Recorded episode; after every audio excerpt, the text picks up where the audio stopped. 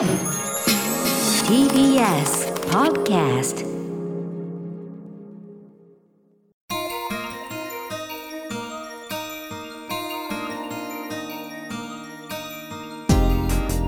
TBS アナウンサーの日々真央子です。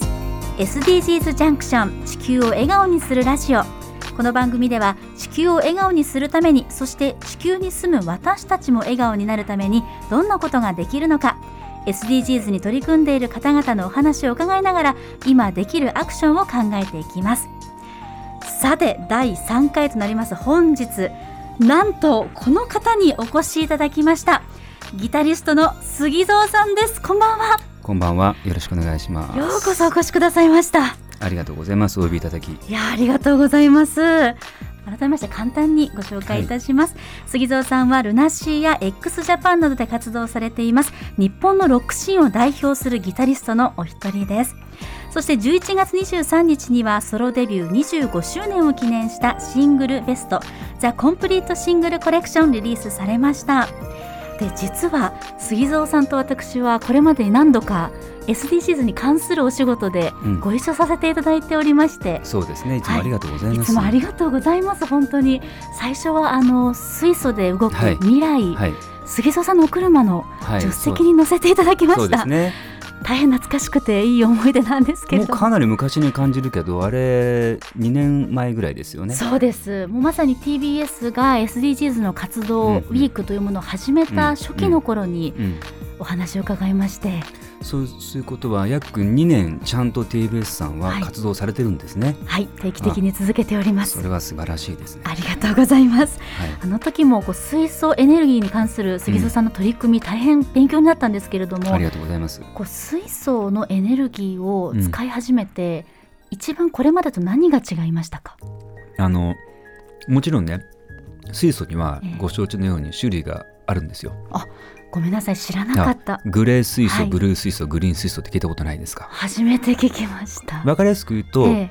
えーグレー水素というのはあのー化石燃料とかはい、二酸化炭素を排出しながら作ってしまう水素のこと、うん、水素の生産時に温暖化ガスを排出する水素がグレー水素。はい、グリーン水素というのはもう完全にサステナブルな方法で。うん。だからまあ再エネ由来のええ。方法で作られた水素ブルー水素というのは作られた時に出てしまった二酸化炭素を何かしらの方法で相殺することを前提としたものを地中に埋めるとか、ほう、うん、なので今のところやっぱり圧倒的に残念ながらグレー水素が多いんですうね、ん。でもごく一部ググリーン水素が使えるんです。うん。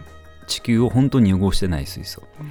水素自体は変わらないんですよ。えいかに作られるかだけの問題で。えなるほどでそのグリーン水素を使ってコンサートをやることが目的なのでまず楽器を鳴らすことにおいてはあの二酸化炭素を排出しない、うん。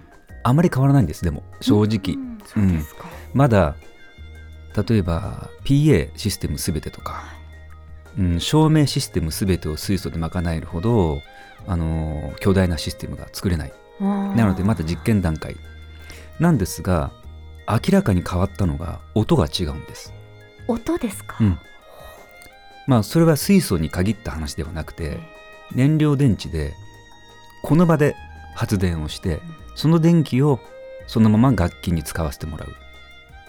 どうなるかというとものすごく新鮮な電気のポテンシャルを100%使えるんです。うん。一般的には電気ってでかいね発電所で作られるでしょ？はい。でそれがもう何百キロ電線を伝わって僕らの元に来て僕らは壁コンにぶっ刺して使うじゃないですか。えええもうその段階で電気は劣化してるんですよね。え劣化ですか。劣化するんです、うんうん。熱とともに電気のそそもそも持っていたポテンシャルエネルギーが相当放出されはあ。ノイズも混じり電気が汚れた状態で僕らのところに来るんですね。うん。でもちろん楽器オーディオの世界だとその電気を極力きれいにするクリーンにする機材はあるんですけど、え失われたエネルギーポテンシャルはやっぱり戻ってこないんです。えうん。でも目の前で発電された電気を使うとその電気の持ってるポテンシャル100%使えるんですよね。だから全然音がいいんです。そうですか。音の立ち上がりスピードクリアさ。だからオーディオ的な見地で見るとそれ当たり前のことで。はあはオーディオマニアの方はとっても電気の質にこだわるんですよね。ですから以前あのライブの様子を拝見した時に、ライブ会場の近くに車があって、うんそこで発電してるんだよって教えていただいてギョってびっくりしたんですけどギョってびっくりするんですね。はいさかなクンみたいになってギョギョ。っていう感じで、ここで作ってるものであそこまでのエネルギーになるんだっていうまずそこも驚きました。ただ今のところステージで鳴らしてる全ての楽器を水素で賄っている。うんまだこれ第1段階で、えこの前実は11月29日の僕のソロのライブでは楽器とともにちょっと照明も試してみたんですね。ほ照明見た目正直違いがまだわからないんですけど僕は。なので可能性がどんどんあの広がってきてますね。環境のためにあの極力エンタメアートのために温暖化ガスを出さないっていうそういうそもそも目論見で始めたことなんですけど、うんうんうん。副産物としてクオリティがめちゃくちゃ上がったっていうそういう良さがあるんですね。もういいところしかなかったっていうことなんですね。悪いところというと手間がかかる普通よりは。そうですうねん、。でまだあの大規模なシステムが難しい、うん。車もね例えば僕はあの未来なんですけど、はい。を2台でアリーナクラスのライブが通鉄できるんですね今のところ。えたった2台でで2すか？台で、うん、でもそれは楽器に限ってのことで、うん。PA システムを全て使うとするとやっぱり10台以上。でコンバーターもやっぱり1台100万ぐらいするので。なのでこれからですねどれだけ効率よくシステムを小さくできるのか、まあ、あの開発と、まあ、僕らその実験して使っていく側の、まあ、両方のコンビネーション進化がとても大事になりますね。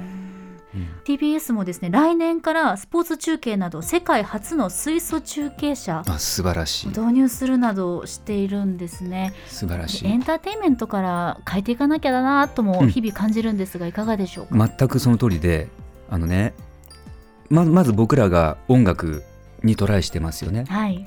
でまだまだこれ特別な試みなんですけど、うんうんこれが普通になってほしいと思ってますね。せめて楽器の電源だけでもそれでも音楽をやる側としてはとってもクオリティに恩恵があるので。うーん。いろんな意味で分厚く今後も展開していきそうですね。そうですね。水素のエネルギーが。期待したいですし、うん。それをより活性化するための啓蒙というかね、ええ。活動をしていきたいですね。